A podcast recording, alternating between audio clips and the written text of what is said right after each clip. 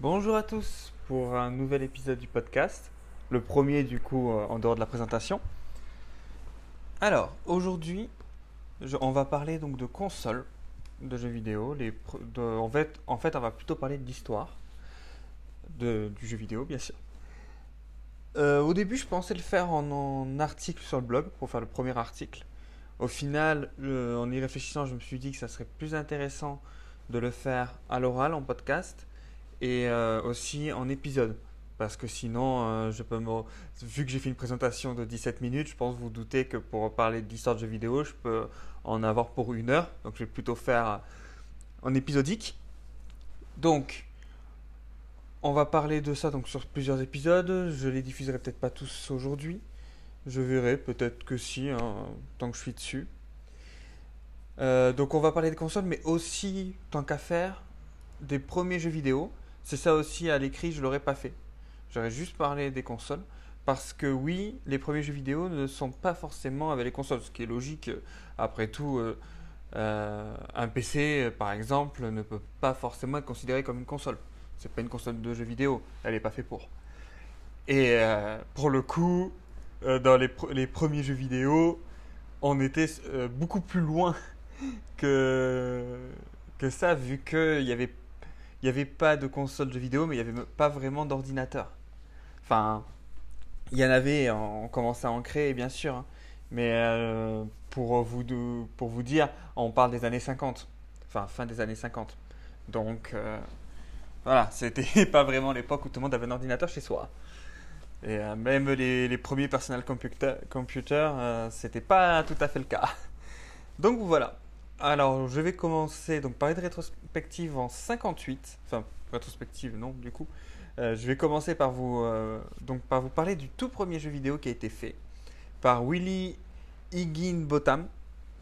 C'était un physicien euh, d'un centre de recherche nucléaire gouvernemental qui, avec un ordinateur analogique couplé à un oscilloscope, pour ceux qui ne savent pas trop, l'oscilloscope, hein, c'est euh, ce qui permet de calculer, euh, enfin de calculer, d'observer euh, la, le, courant, généralement différé ou aussi continu d'ailleurs, hein, donc électrique. Et donc couplé avec l'ordinateur analogique, il a créé un jeu qui n'était pas fait pour, pour tout un chacun. hein. C'était fait, il avait fait surtout euh, pour euh, lui et ses physiciens pour les pauses euh, café par exemple. Et donc ce jeu s'appelait Tennis for Two. Peut-être que un jour je mettrai un, article sur le blog avec une photo. C'est un peu le système du Pong hein, quand on y réfléchit. Euh, dans- sur l'oscilloscope, vous aviez une barre en fait qui faisait le terrain. Donc c'est là où on diffère du Pong bien sûr, où euh, on n'avait pas ce- cette barre hein, sur le Pong classique. Tu as une barre d'un côté, une barre de l'autre et une balle. Là, c'est pas le cas. Il y a un trait, un trait au milieu, assez petit pour le coup, pour faire en fait vraiment euh, la table de ping-pong, hein, et euh, une petite balle qui se déplace d'un côté et de l'autre. Et ils appuyaient sur un bouton pour relancer la balle quand elle était de leur côté. C'était donc le tout premier jeu vidéo. Euh, à la base, cet ordinateur servait à calculer les trajectoires de missiles nucléaires. Donc c'est assez marrant de l'avoir transformé comme ça. Ensuite, en 62, euh, celui qu'on peut considérer comme le second jeu vidéo de l'histoire, Space War.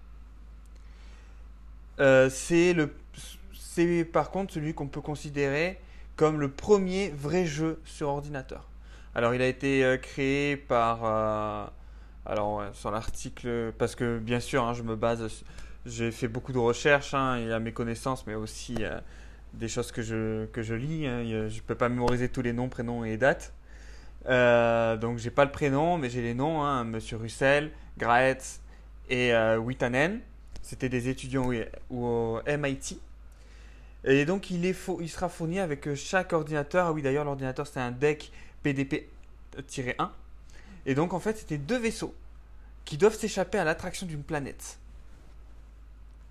Et il y a un étudiant qui deviendra célèbre euh, qui, qui jouera, c'est Nolan Bushnell. Donc voilà, là on était en 1962. Ensuite, donc Raphaël euh, en, entre 1966 et 1967, a fait un premier prototype de jeu euh, qui fut Chasse Game. En fait, c'était un jeu de poursuite. Ils ont, ils, ont commencé par faire apparaître un carré, puis un autre, réussir à. Euh, non, d'abord un carré, réussir à le déplacer, puis en mettre un autre, les faire se déplacer et au final les faire se poursuivre. C'est comme ça que, que c'est devenu un jeu de poursuite en fait. Il a également euh, commencé un prototype qui sortira en 1972 euh,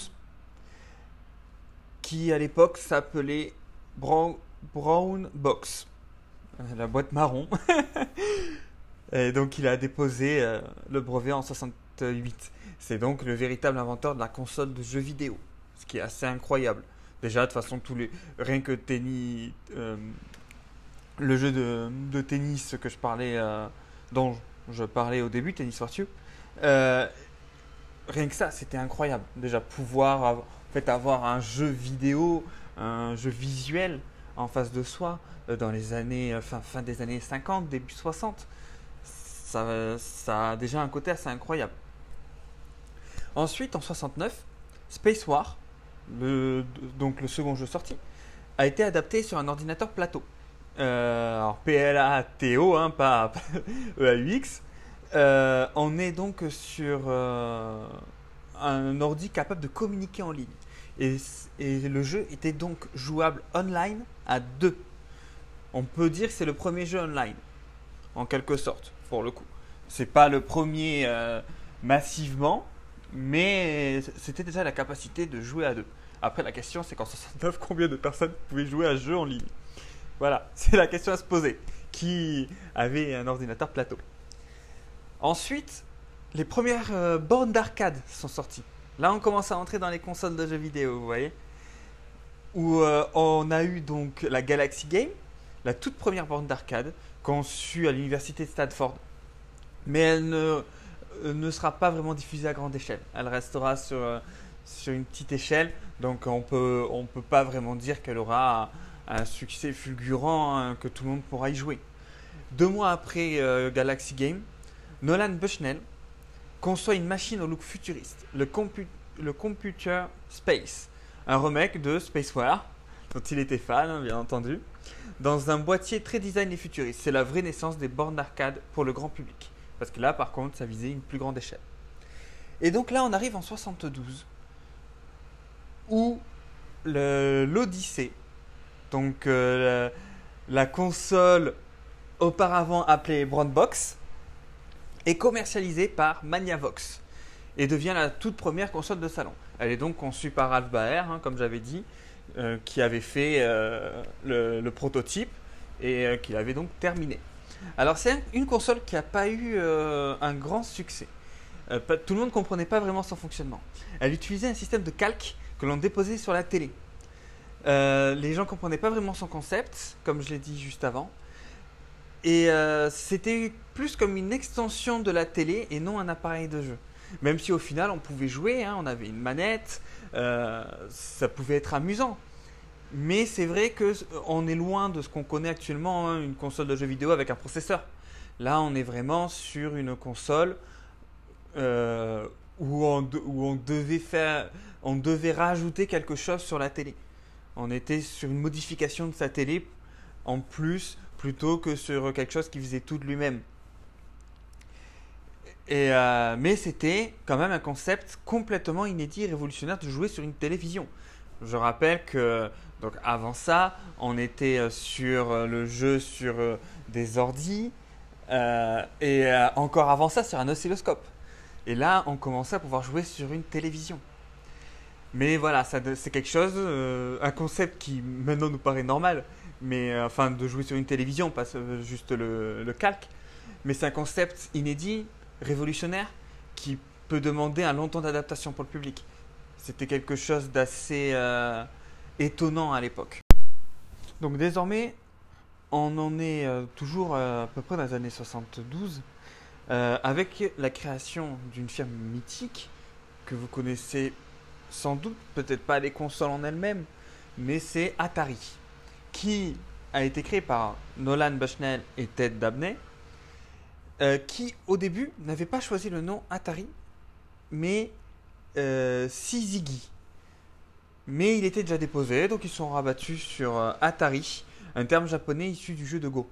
Vous savez, le jeu de Go, hein, une sorte. Alors, ça ressemble un peu au jeu de dames, je dirais. Enfin, ouais, on peut pas vraiment comparer. C'est un jeu japonais. Hein. Euh, et Zizigi, ça ne le faisait pas quand même. Hein. C'était un peu étrange. Euh, donc, euh, Bushnell veut lancer un jeu simple, facile à comprendre contrairement à Computer Space. Il sortira alors la borne d'arcade que vous connaissez tous sans connaître, Pong, programmée par le génial Al, Alcorn. Il y a environ 10 000 bornes qui furent commandées et c'était le début euh, du succès d'Atari. L'histoire du succès, parce qu'après, bon, ils sont tombés un peu dans l'oubli au fur et à mesure avec les dernières consoles qu'ils avaient sorties. Euh, c'est aussi la création de Konami, qu'on connaît par, on peut, enfin ça dépend des gens, mais on peut connaître particulièrement pour euh, Pro Evolution Soccer par exemple, ainsi que beaucoup de jeux vidéo. Hein. Konami n'ont pas fait que ça, mais c'est vrai que PES c'est peut-être ce qui est le plus connu d'une certaine catégorie de jeunes. Et ils sont donc spécialisés dans les jeux d'arcade, hein. c'est comme ça qu'ils ont démarré. Empire, un jeu de stratégie spatiale tour par tour, jouable à 8 en online sur micro-ordinateur plateau. Euh, est sorti également. C'est vrai, euh, j'ai bugué dans ma phrase, je pense. C'est pas Konami, là, pour le coup. c'est donc la sortie d'un jeu jouable à 8 et ses premiers jeux stratégiques tour par tour. C'est assez intéressant.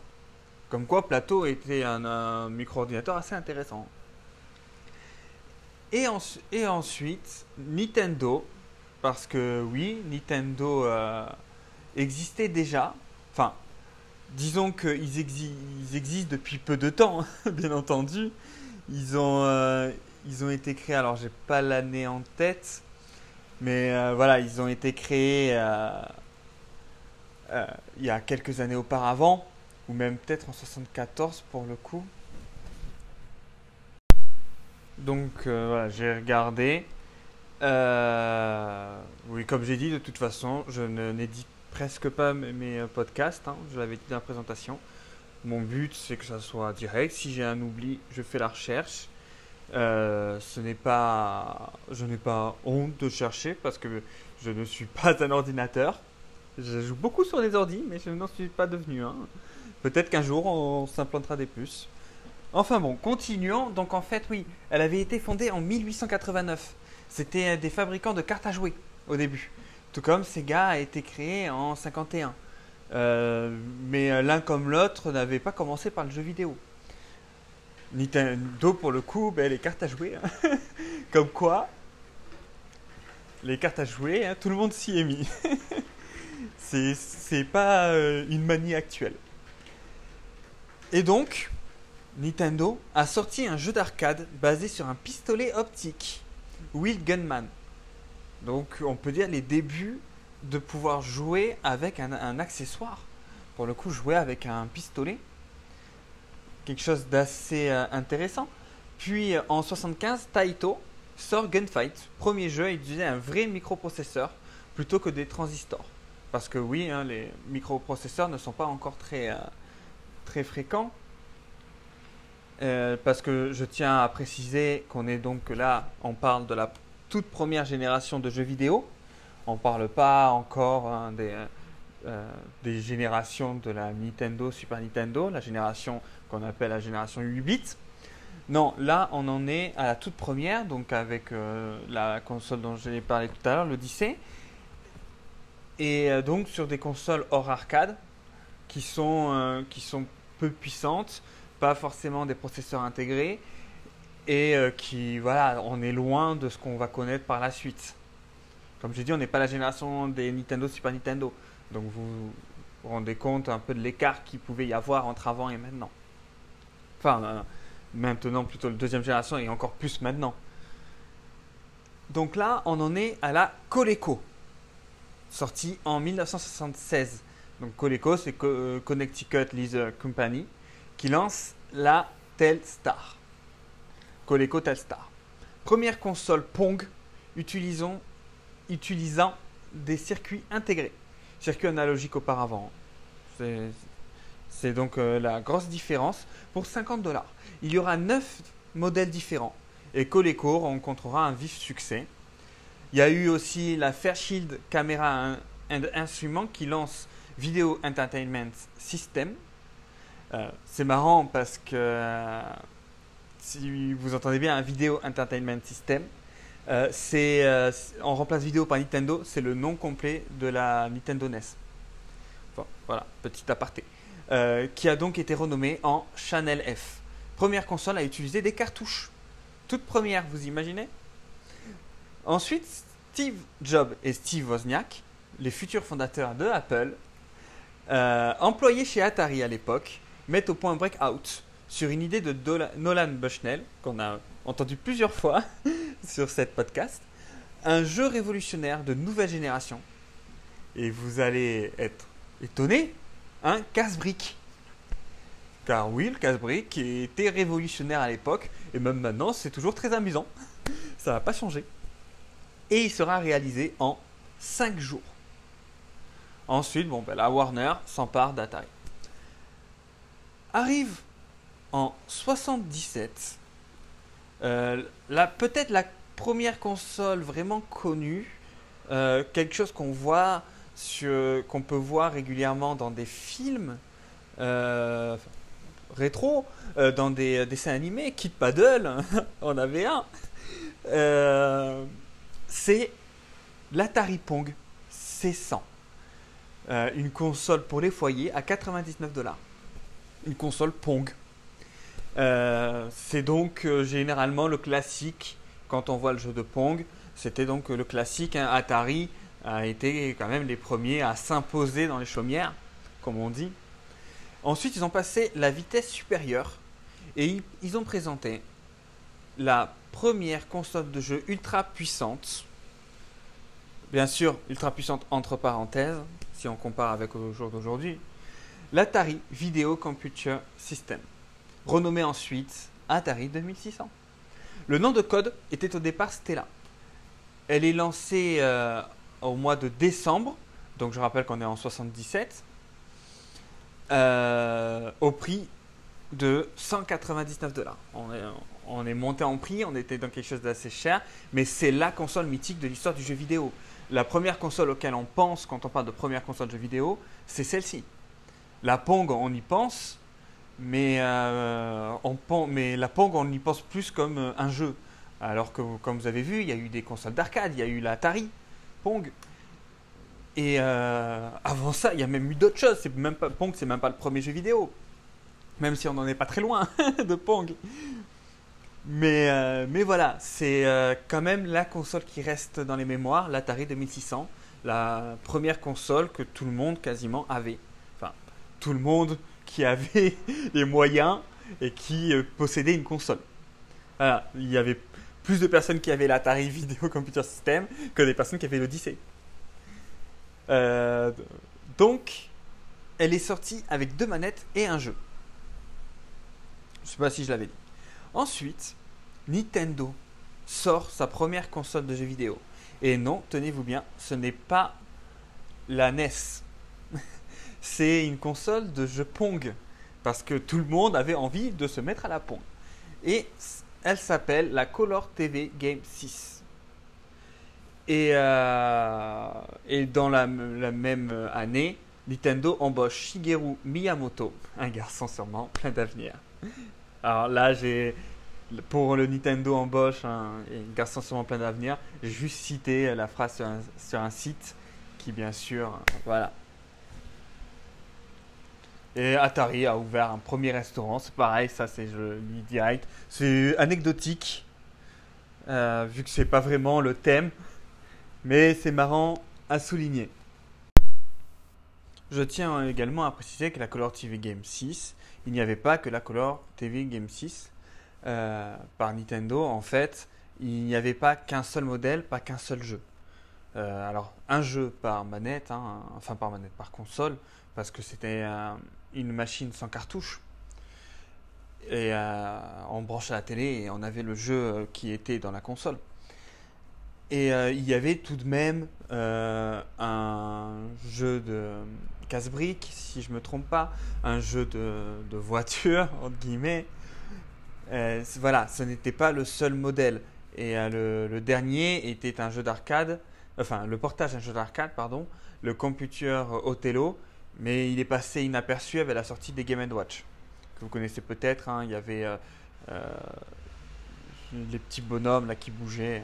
Enfin bon, j'en parlerai plus euh, davantage sur un prochain podcast. Donc voilà.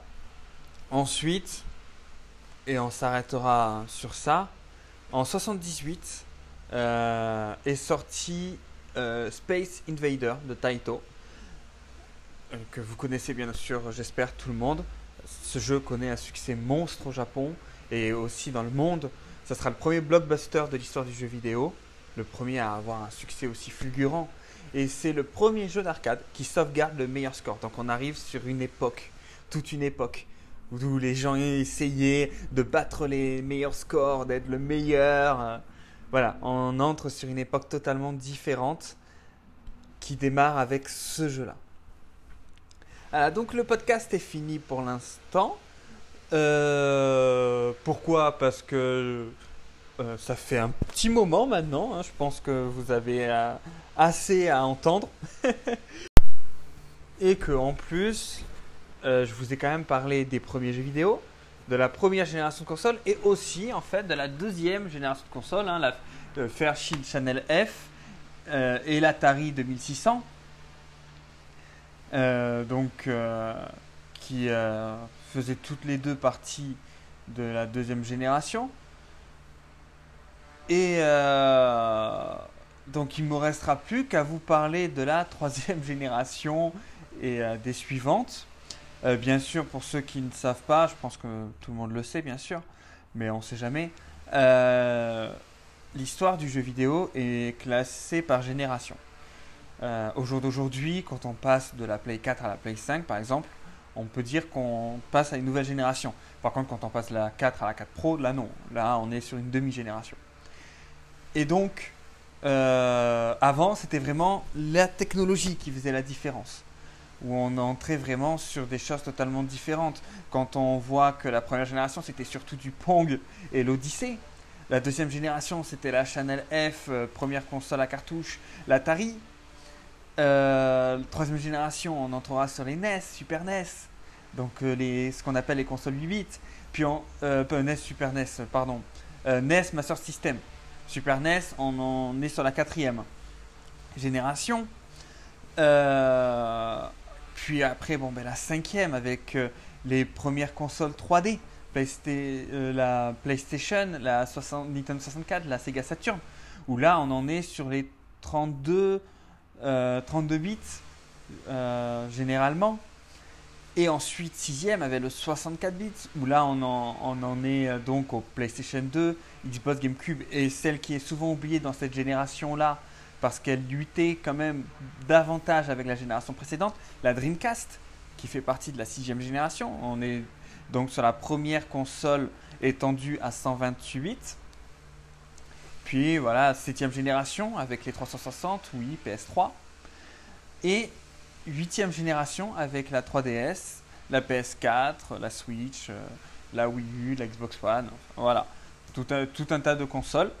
Et euh, au jour d'aujourd'hui, on arrive sur une toute nouvelle génération euh, qui commence la semaine prochaine, mardi, pour être exact, hein, mardi 10 novembre, avec la sortie de la série One, et le 19 avec euh, la sortie de la PS5, qui est déjà en rupture de stock.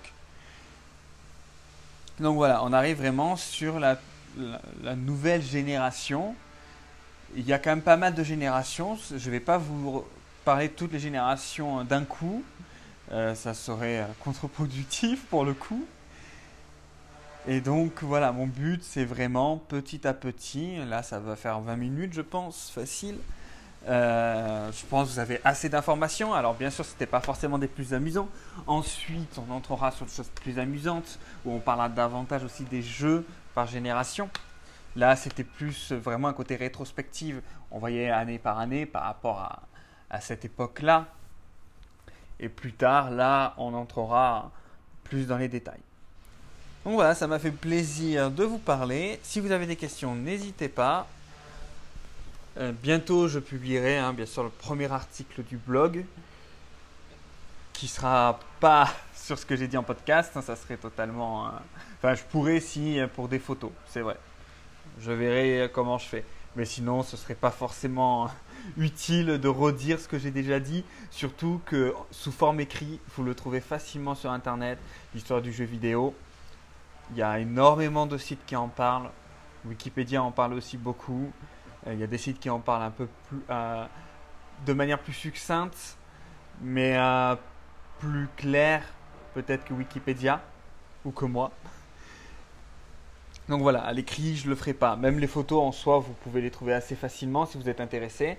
Tout comme hein, il y a des articles plus spécifiques sur les consoles dont j'ai parlé. je ne suis pas sûr que c'est vraiment les consoles qui vous intéressent, à part des collectionneurs. Et encore, euh, les, consoles avant l'Atari 2600 ne sont pas les plus intéressantes. Euh, personnellement, euh, sur là sur cette génération-là, la première génération, il n'y a aucune console vraiment qui m'intéresse. c'est plus sur la génération suivante, la deuxième, où là, bien sûr, l'Atari 2600 et l'Atari Pong aussi sont deux consoles qui m'intéressent. Et après, sinon, c'est à partir de la troisième génération où là, toutes les consoles pratiquement sont intéressantes à mon goût, hein, pour moi. Après, euh, voilà, il y a des personnes qui veulent posséder. Il hein. faut savoir que posséder une Odyssée hein, peut être quelque chose d'assez incroyable. C'est pas tout le monde qui a, qui a une Odyssée chez soi. C'était pas tout le monde qui avait une Odyssée chez soi à l'époque, non plus. Donc voilà, je vous souhaite une bonne journée et à bientôt pour m'écouter.